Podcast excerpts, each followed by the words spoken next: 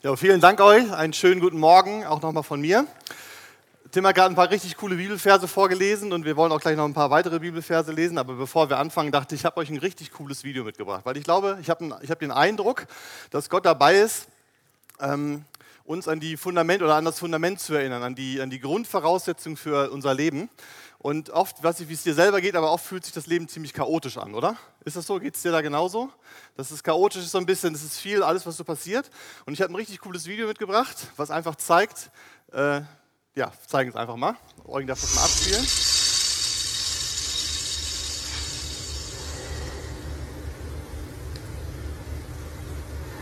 Krass, oder? Mach nochmal, Eugen.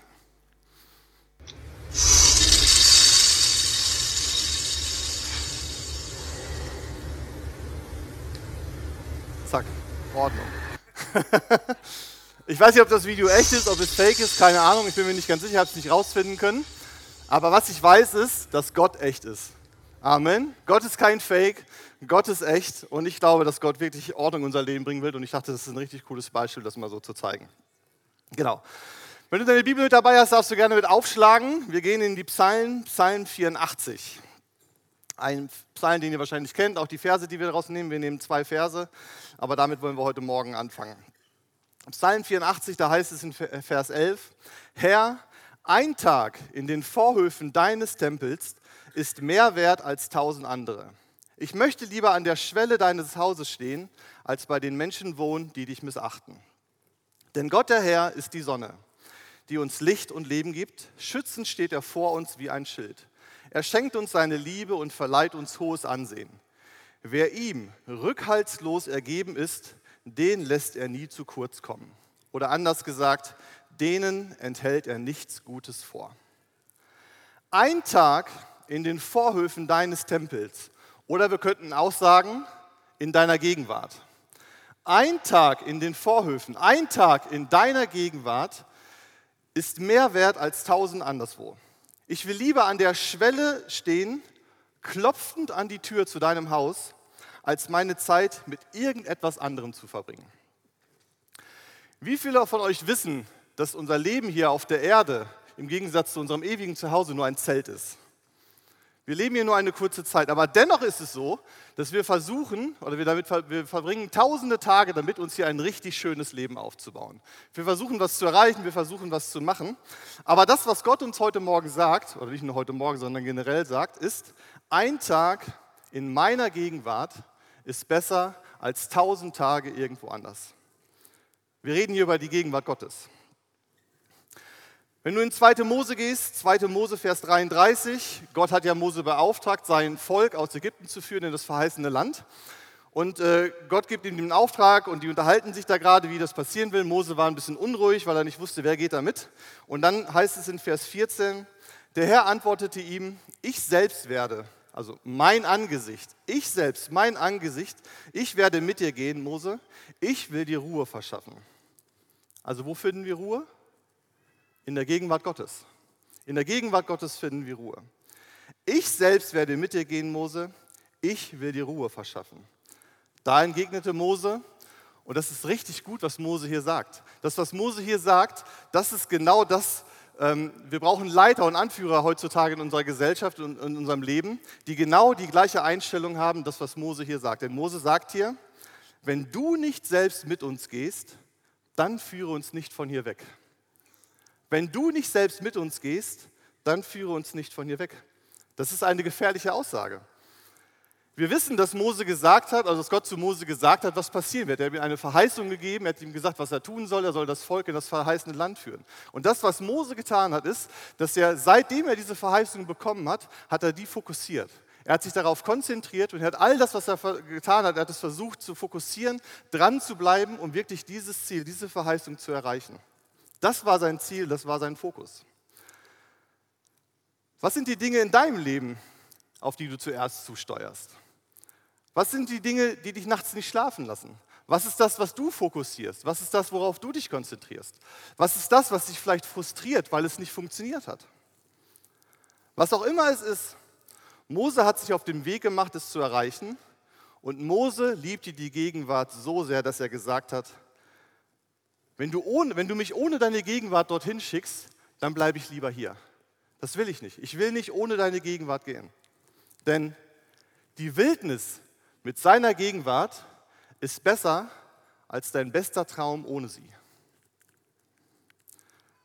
Manche Menschen mögen ihren Traum lieber und sie haben die Gegenwart Gottes verlassen, um ihren Traum zu leben und um diesem Traum zu sein.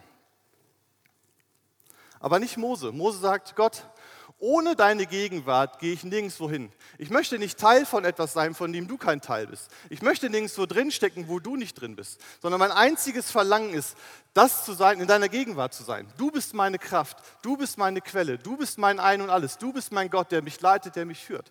Das ist, was Mose gesagt hat. Und ich will nicht ohne deine Gegenwart gehen. Und ich will das auch nicht. Ich weiß nicht, wie es dir geht. Ich möchte auch nicht ohne Gottes Gegenwart gehen. Ich möchte nicht, dass wir in einem Gebäude sitzen, in diesem Raum, der hier pickepacke voll gefüllt ist, dass wir hier so eng sitzen, dass wir gar keinen Platz haben und dass wir zerquetscht werden, unsere Lungen, weil die Menschen einfach hier sind. Aber ich möchte das nicht erleben, wenn Gottes Gegenwart nicht hier ist. Ich möchte lieber mit fünf Leuten hier sitzen, aber mitten in der Gegenwart Gottes. Ich würde lieber alleine hier sitzen, mitten in der Gegenwart Gottes, im Angesicht Gottes hier zu sein und zu sitzen. Ich brauche auch kein Geld auf meinem Konto, wenn die Gegenwart Gottes nicht da ist. Ich möchte alles erleben. Ich möchte in der Gegenwart Gottes sein. Ich hoffe, dir geht es genauso. Gott, ich brauche deine Gegenwart. Gott, ich will deine Gegenwart. Wenn seine Gegenwart hier nicht im Gottesdienst ist, dann will ich das nicht. Wenn seine Gegenwart nicht in unseren Begabungen, in unseren Talenten auftaucht, dann möchte ich das nicht. Wir wollen keine Lieder singen, wenn Gott hier nicht anwesend ist, oder? Wir wollen nicht irgendwas anbeten, irgendwas machen, sondern wir suchen die Gegenwart Gottes. Wir brauchen die Gegenwart Gottes. Seine Gegenwart ist unser Lebensraum.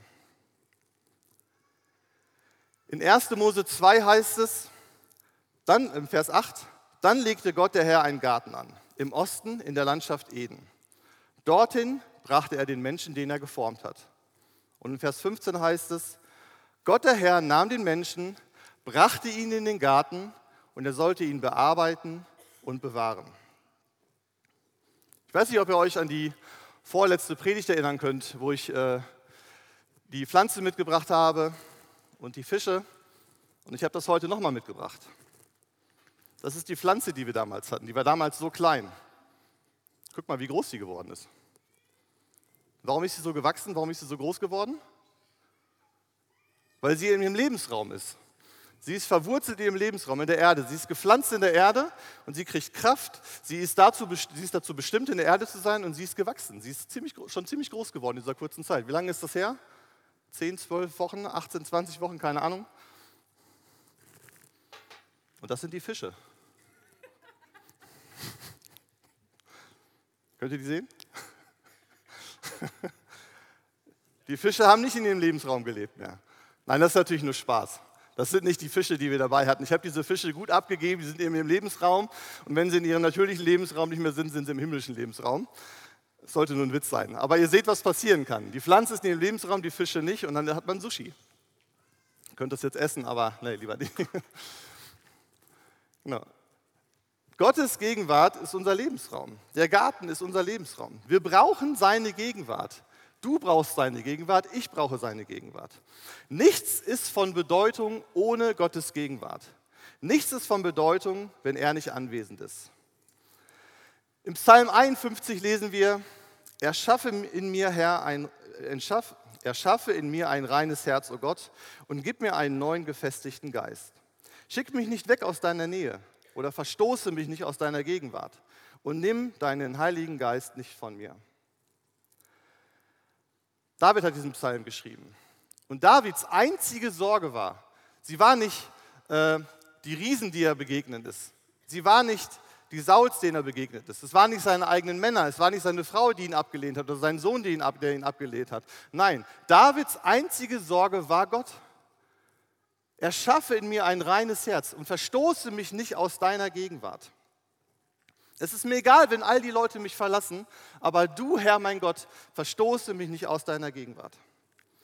Psalm 16, Vers 11 heißt es, du zeigst mir den Weg zum Leben.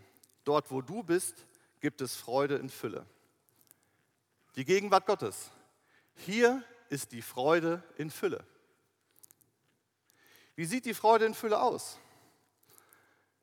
Ich weiß, dass jeder von uns mal das Glücklichsein erlebt hat. Vielleicht durch eine Sache, die dir passiert ist oder eine Sache, die du gemacht hast und jemand anders glücklich war und du dadurch auch.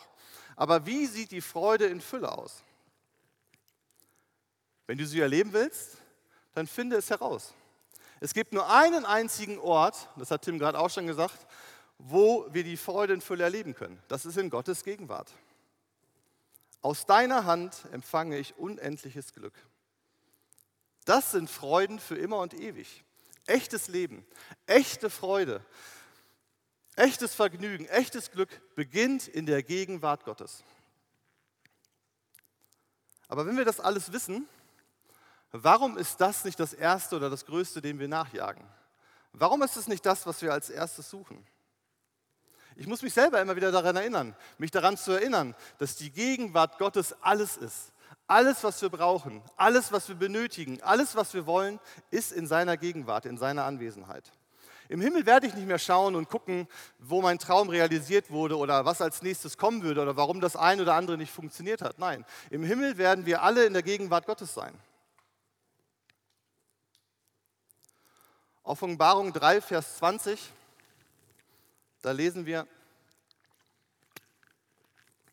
siehe, ich stehe an der Tür und klopfe an. Wenn jemand meine Stimme hört und die Tür öffnet, zu dem werde ich hineingehen und mit ihm essen und er mit mir. Moment mal. Jemand? Wer ist jemand? Das bin ich. Ich bin jemand. Ich bin jemand. Und hier steht, siehe, ich stehe an der Tür und klopfe an. Wenn jemand meine Stimme hört und die Tür öffnet, zu dem werde ich hineingehen und mit ihm essen und er mit mir. Nicht nur Heinrich kann das, nicht nur Lena oder Tim oder sonst wer, wer hier sitzt. Nein, das sagt uns die Bibel nicht. Die Bibel sagt uns jemand. Das sind wir alle, oder? Ist jemand wir alle? Die Bibel schließt hier keinen aus. Es geht nicht darum, dass es nur die und die Person kann oder nur der, der schon das ganze Jahr jeden Sonntag im Gottesdienst war oder der, der gestern Abend nichts getrunken hat oder der, der nicht so oft versagt hat oder der dies und das gemacht hat. Nein, die Bibel sagt jemand. Gott steht und klopft an die Tür und jeder, der seine Stimme hört, kann die Tür öffnen und Gott wird hineingehen und mit ihm essen. Er wird das Abendmahl mit ihm halten. Also, wenn jemand das Klopfen hört und die Tür öffnet, werde ich reinkommen und mit ihm essen. In Apostelgeschichte 7 lesen wir in Vers 47, und sein Sohn Salomo war es dann, der Gott tatsächlich ein Haus baute. Aber wohnt denn der Höchste in einem Haus, das von Menschenhand erbaut ist? Niemals. Beim Propheten Jesaja heißt es: Der Himmel ist mein Thron und die Erde ist mein Fußschemel. Was für ein Haus wollt ihr da für mich bauen, sagt der Herr. Und wo wollt ihr einen Ort finden, an dem ich wohnen könnte? Was Gott uns heute sagt, ist, dass seine Gegenwart in seinem Haus wohnt. Aber das ist nicht hier. Das hier ist nicht Gottes Gegenwart. Und das hier ist nicht Gottes Haus sondern das. Das ist Gottes Haus. Das ist Gottes Haus. Hier ist der Tempel. Hier wohnt Gottes Gegenwart. Ich bin die Kirche. Du bist die Kirche. Wir sind die Ekklesia zusammen. Es ist nicht dieses Gebäude. Gott muss nicht in diesem Gebäude, kann in diesem Gebäude sein, aber Gott ist nicht auf dieses Gebäude angewiesen, sondern auf uns. Und ich bin heute Morgen nicht zur Kirche gegangen. Ich weiß nicht, wie es dir ist, weil ich kann nicht zu mir selber gehen. Das funktioniert nicht. Aber ich bin heute Morgen hier, weil Gott gesagt hat, dass wir lebendige Steine sind. Und ich liebe es, als lebendiger Stein neben einem anderen lebendigen Stein zu sitzen und mit, mich mit vielen lebendigen Steinen zusammenzutun, weil ich glaube, je mehr wir sind, desto größer können wir Gottes Gegenwart sehen und seine Herrlichkeit sehen. Weil ich bin davon überzeugt, dass was Gott in deinem Leben tut, auch in meinem Leben tun kann. Und das, was Gott in meinem Leben tut, auch in deinem Leben tun kann. Glaubt ihr das auch? Und das ist das, worum es geht. Wir sind die Kirche, wir sind die Ekklesia. Gott ist nicht auf dieses Gebäude angewiesen. Wir können uns überall treffen und überall ist die Gegenwart Gottes, weil wir in der Gegenwart Gottes leben. Wir sind die Träger in seiner Gegenwart. Wir sind die Träger der Gegenwart Gottes. Und nochmal bezogen auf die Stelle in 1. Mose, wo Gott den Garten geschaffen hat, hat er ja in Vers 15 gesagt, der Herr nahm den Menschen, also Gott hat den Garten gemacht. Gott hat den Garten kreiert. Und ich weiß nicht, wie du dir das vorstellst. Es ist nicht so, so lesen wir das nicht in der Bibel, dass äh, Gott einen Spaten genommen hat und ein Loch gebuddelt hat und hat eine, Saat, eine Saatgut reingelegt, hat es wieder zugemacht, hat das nächste Loch gemacht, hat ein bisschen gewartet und geguckt und dann ist das alles aufgegangen und, und alles ist gewachsen, jeder Rosenstrauch, jeder Baum, alles, was einfach da war. Nein, das steht da nicht. Gott hat gesprochen und was ist passiert? Es war da. Gott spricht und es ist da.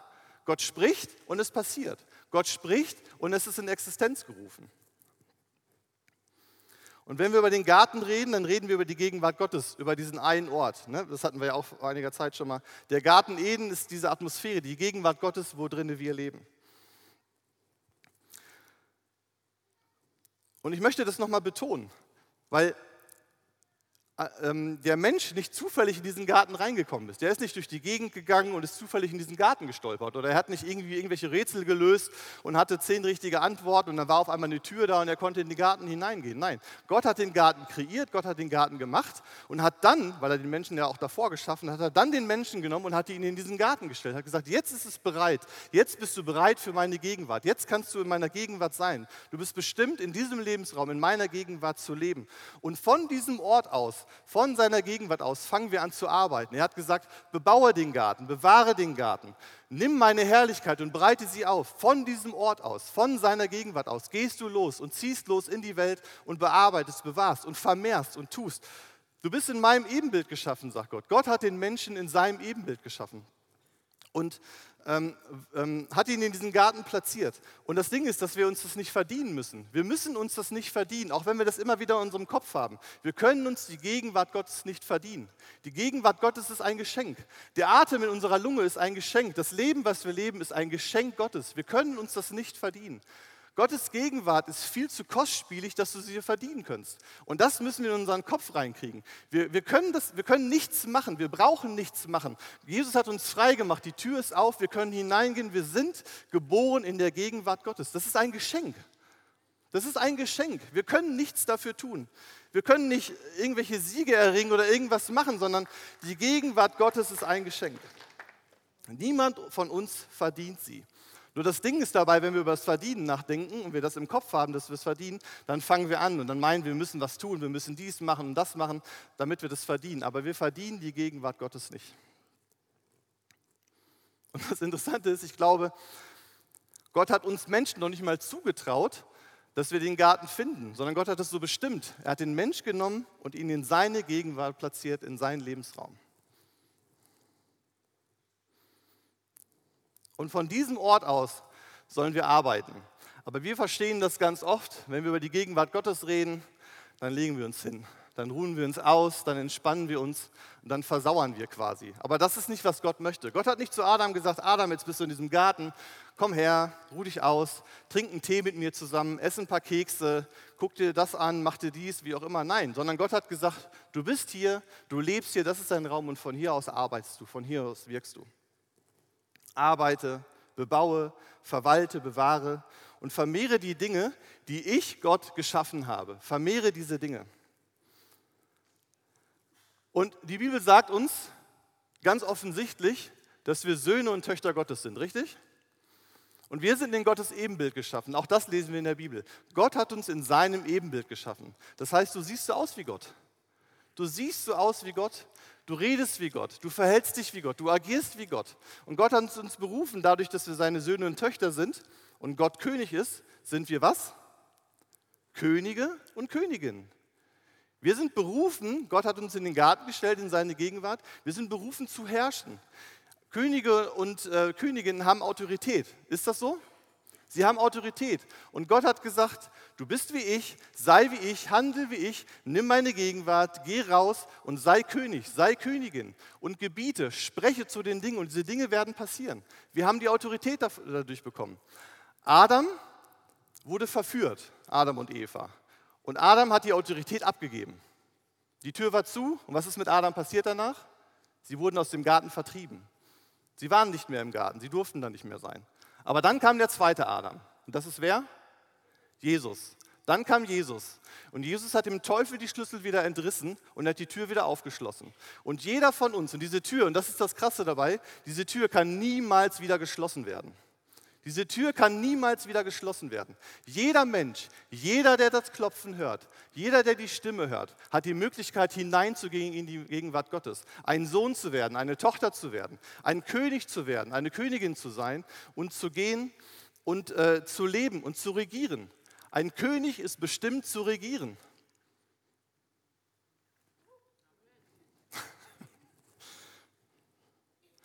Und es ist doch komisch oder es ist doch, es ist doch, wie so, weiß ich, wie man das sagen, es ist doch irrsinnig oder wie auch immer. Wir sind gemacht, wir sind in der Gegenwart Gottes, wir sind Söhne und Töchter Gottes, wir sind Könige und Königinnen und unser Auftrag ist es zu regieren, zu herrschen. Und es ist doch komisch, dass wir als Christen nicht die Antwort auf die Fragen dieser Welt sind, oder? Du bist eine Lösung, du bist eine Antwort. Du bist eine Antwort auf das, was die Menschen beschäftigt, weil du in der Gegenwart Gottes bist. Und das, das müssen wir uns immer wieder bewusst machen. Wir müssen uns daran erinnern. Vielleicht fasten wir deswegen auch. Und vielleicht machen wir einfach Dinge, dass wir uns daran erinnern, dass wir in der Gegenwart Gottes sind. Und von dieser Gegenwart Gottes aus gehen wir zur Schule. Aus dieser Gegenwart Gottes gehen wir zur Arbeit. Aus dieser Gegenwart Gottes fangen wir an, Sport zu machen, begegnen wir Menschen. Wir sind immer wieder in dieser Gegenwart Gottes. Und die Gegenwart Gottes bleibt nicht hier und wir gehen raus, sondern die Gegenwart Gottes kommt mit mit. Sie kommt mit. Wir gehen hinaus und wir herrschen, wir regieren, wir sollen leben. Auch wenn wir alles noch nicht sehen und auch manche Dinge einfach dauern, weil das bei uns eigentlich auch so ist machen das ja auch, wie es im Garten so ist. Ne? Wir sprechen etwas aus, eine Saat fällt auf und dann dauert das und äh, dann irgendwann kommt eine Pflanze auf und so weiter, um bei diesem Bild zu bleiben. Aber es gibt Dinge und da müssen wir äh, auch einfach diese Geduld haben und einfach gucken. Aber wenn wir Hand in Hand mit Gott gehen, aus dieser Gegenwart heraus Dinge machen, dann werden diese Dinge geschehen. Wir sind dazu berufen, zu herrschen, zu sprechen weil wir in Gottes Ebenbild gemacht sind. Das ist eine krasse Vorstellung, aber wir müssen uns daran erinnern, wir sehen wirklich aus wie Gott. Und ich glaube, damals, als Adam im Garten gewesen ist und den Garten betreten hat, dann müssen die Tiere gesagt haben, wow, krass, da ist Gott. Und dann haben sie genauer geguckt, haben gesehen, weil Adam genauso aussah wie Gott. Und dann haben die Tiere wahrscheinlich gesagt, ah nee, ist doch nicht Gott, ist nur das Ebenbild, ist Adam, puh, gut, dass du da bist. Aber das ist bei uns genauso. Wenn du, wenn du in der Gegenwart Gottes gehst, egal wo du bist, auf der Arbeit, beim Einkaufen oder irgendwelchen Menschen begegnest, dann sehen die Menschen etwas. Die Menschen sehen etwas in dir, auch wenn sie auch aussehen wie Gott. Aber du kommst aus der Gegenwart Gottes, du gehst mit der Gegenwart Gottes und du bist berufen, Dinge zu verändern. Du bist berufen, zu herrschen, Dinge zu tun. Und wir, wir bestimmen die Atmosphäre. Wir bestimmen die Atmosphäre. Wenn du irgendwo hinkommst und keine Freude da ist, dann bring die Freude. Wenn du irgendwo hinkommst und es ist kein Frieden da, dann bring den Frieden. Oder wenn du woanders hinkommst und es ist keine Liebe da, dann bring die Liebe. Wir sind bestimmt zu herrschen, die Atmosphäre zu bestimmen. Und du denkst, Gott wartet auf dich? Nein. Äh, Entschuldigung, du denkst, du wartest auf Gott? Nein, Gott wartet auf dich. Gott wartet auf dich. Und die, äh, in meiner Bibel heißt es, ähm, in meiner Bibel heißt es, ja, die gesamte Schöpfung wartet sehnsüchtig darauf, dass die Kinder Gottes in ihrer ganzen Herrlichkeit sichtbar werden. Die Schöpfung wartet. Die Schöpfung wartet, dass wir das, was uns verhüllt, der, der, der, der Umhang, der Vorhang, der auf uns liegt, dass der aufgedeckt wird, dass wir aufstehen, dass wir unsere Schuld ablegen, dass wir unsere Scham ablegen, unsere Angst ablegen, unsere Unsicherheit ablegen und dass wir aufstehen, dass wir erkennbar sind als Söhne und Töchter Gottes, Gottes als Könige und Königinnen, dass wir regieren. Und wenn du dann stehst und da klopft wieder jemand und du guckst und es ist vielleicht die Angst, die in deinem Leben klopft, die Angst, die an deine Tür klopft, dann kannst du sagen, sorry Angst, du hast dich am Haus geirrt. Du bist am falschen Haus, geh weiter. Oder wenn die Depression kommt, dann kannst du sagen, sorry Depression, du hast kein Anrecht in meinem Leben zu sein, verschwinde. Weil du herrschen kannst, weil du regieren kannst und weil wir das nicht brauchen. Wir brauchen diese Anfeindung nicht vom, vom, vom, Teufel und wir können dem widerstehen. Und wenn wir immer wieder aus der Gegenwart Gottes herausgehen, dann fangen wir an zu regieren. Dann verändern sich die Dinge um uns herum. Dann kommen, die, äh, kommen Lösungen zu den Problemen, die wir haben und so weiter. Ich muss mal etwas trinken, sorry.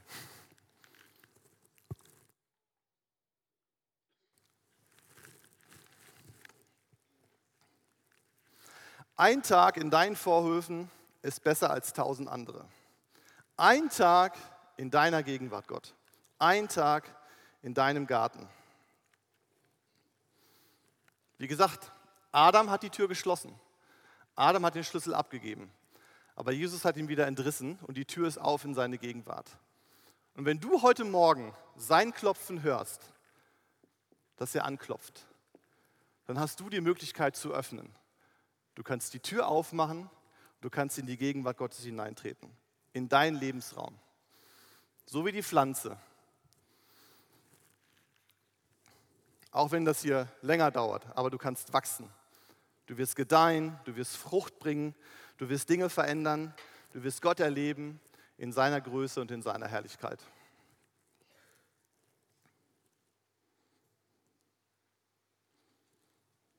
Ist doch eine gute Nachricht, oder?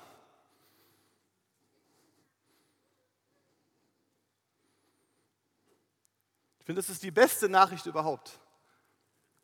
Das ist das Fundament für unser Leben, seine Gegenwart. In seiner Gegenwart zu sein. Und das nicht nur sonntags hier. Das nicht nur am Sonntag, wenn wir zusammenkommen, sondern auch morgen und auch am Dienstag, am Mittwoch, die ganze Woche, den ganzen Monat, das ganze Jahr. Dein ganzes Leben bist du in der Gegenwart Gottes. Und daraus reagierst du, daraus agierst du, daraus lebst du. Vielleicht kann die Band schon nach vorne kommen. Nicht vielleicht, äh, genau. Es wäre gut, wenn die Band nach vorne kommt.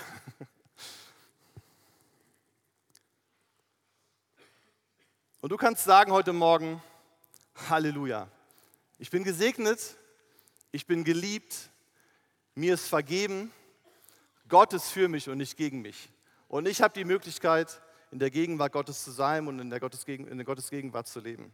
Ich gehe, ich handle, alles, was ich tue, tue ich aus seiner Gegenwart heraus. Wie gesagt, von diesem Ort verändert sich alles. Und du bist berufen, ein Träger seiner Gegenwart zu sein. Glaubst du das? Glaubst du, dass du berufen bist, ein Träger seiner Gegenwart zu sein?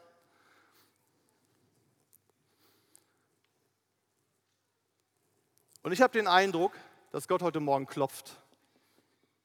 Dass er klopft die ganze Zeit. Und wenn du es nicht hörst, dann bete ich, dass er lauter klopft. Dass er lauter an deine Tür klopft, dass du es hörst und dass du reagierst. Und vielleicht nutzt du diesen Moment heute Morgen für einen Restart. Vielleicht nutzt du den Moment für einen Neustart in deiner Beziehung mit Gott. Oder vielleicht fängst du überhaupt das erste Mal damit an. Aber Gott klopft an deine Tür. Gott will, dass du in deinen Lebensraum kommst, dass du in seiner Gegenwart bist. Und du hast die Möglichkeit, heute Morgen die Tür zu öffnen, hineinzugehen in seine Gegenwart. Ohne Scham, ohne Angst, ohne Schuld, weil Jesus dich frei gemacht hat. Jesus hat dich frei gemacht.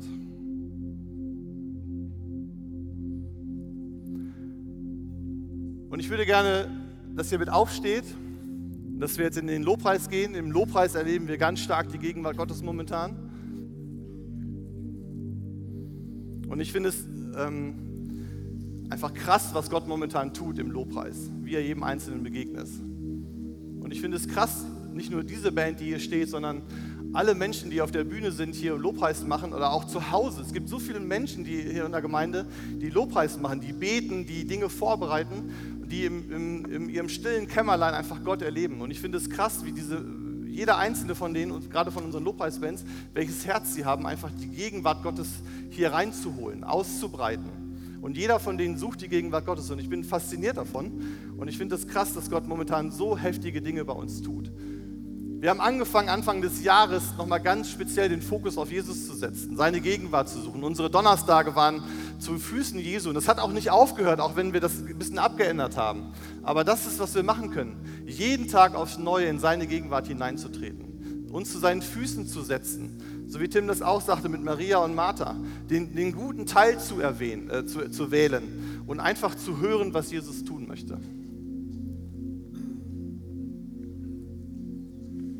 Und ich würde gerne mit euch beten. Vielleicht schließt du die Augen und fokussierst einfach deinen Gott und König.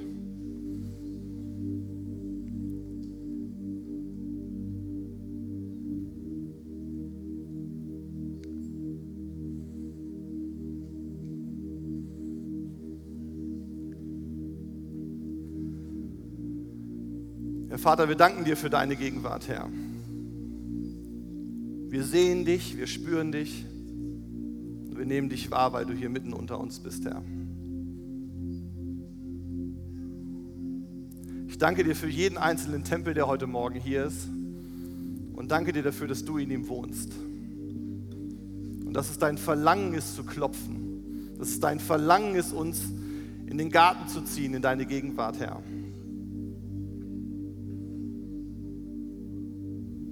Ich danke dir für deine Liebe. Ich danke dir für deine Gnade und dafür, dass wir wirklich frei sind, Jesus, dass du uns frei gemacht hast, Herr. Du bist ans Kreuz gegangen und wieder auferstanden, Herr, und wir haben ewiges Leben. Wir können kommen, wir können die Tür aufmachen und in deine Gegenwart hineintreten. Vater, ich danke dir für deine Liebe, dass du das für mich persönlich getan hast. Für jeden einzelnen Menschen hast du das getan. Du hast deinen Sohn gegeben, damit wir frei sind. Und dass wir zurückkommen in deinen Garten, in deine Gegenwart, in das, was du bist, Herr.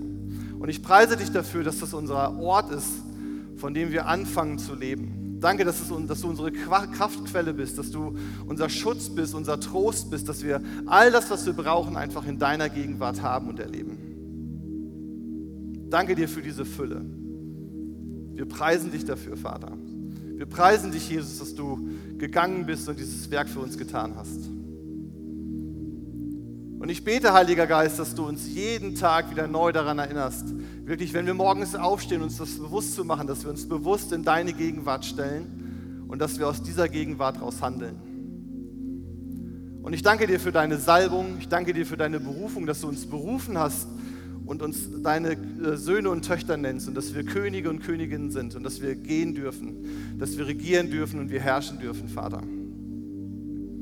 Und ich bete, dass du uns daran erinnerst, und dass wir uns das zutrauen, Herr. Ich glaube, dass wir immer wieder das in unserem Kopf haben, dass wir zu schwach sind dafür oder dass wir zu viel Schuld auf uns haben, wir uns schämen, wir Angst haben, wir nicht wissen, wie wir Dinge tun sollen. Und ich bete, Heiliger Geist, ich bete, Jesus, dass du uns einfach hilfst, diese Schritte zu gehen, weil die Schöpfung wirklich darauf wartet, dass die Söhne und Töchter, die Kinder Gottes offenbar werden. Und dass wir wirklich das sind, wozu du uns berufen hast, eine Antwort für diese Welt dass wir Salz sind, dass wir Licht sind. Danke, dass du uns darin leitest. Und das sind absolut gute Nachrichten, Vater. Ich danke dir für diese Erinnerung an dieses Fundament, dass alles andere um uns herum unbedeutend ist, wenn du nicht da bist, Vater. Nichts hat eine Bedeutung ohne deine Gegenwart. Wenn du nicht anwesend bist, Vater, dann wollen wir nichts tun. Wir wollen nicht aus uns selber heraus Dinge bewältigen, sondern wir wollen, dass du da bist. Und daraus wollen wir leben und handeln. Vater, wir wollen dich jetzt groß machen. Wir wollen dich loben, wir wollen dich preisen, wir wollen dich anbeten. Jeder auf seine Art. Und du kennst uns, Vater, du kennst unsere Herzen. Und ich möchte jeden Einzelnen hier heute Morgen segnen, sein Herz weit aufzumachen, auf dein Klopfen zu reagieren. Und wenn wir nicht reagieren, Vater, dann bete ich, dass du lauter klopfst, dass du lauter schreist, dass du lauter rufst und dass wir uns trauen, diese Tür wirklich zu öffnen. Und ich weiß, dass wir dich sehen werden, wie du stehst mit offenen Armen zu uns, um uns zu empfangen, da zu sein, einfach mit deiner Liebe, mit deinem Feuer. Wir preisen dich, Vater. Wir preisen dich, Jesus preisen dich, Heiliger Geist. Danke, dass du uns jetzt leitest. Und danke, dass du uns frei gemacht hast, Vater. Danke, Jesus. Danke, Jesus. Danke, dass wir berufen sind. Halleluja. Halleluja. Amen. Amen.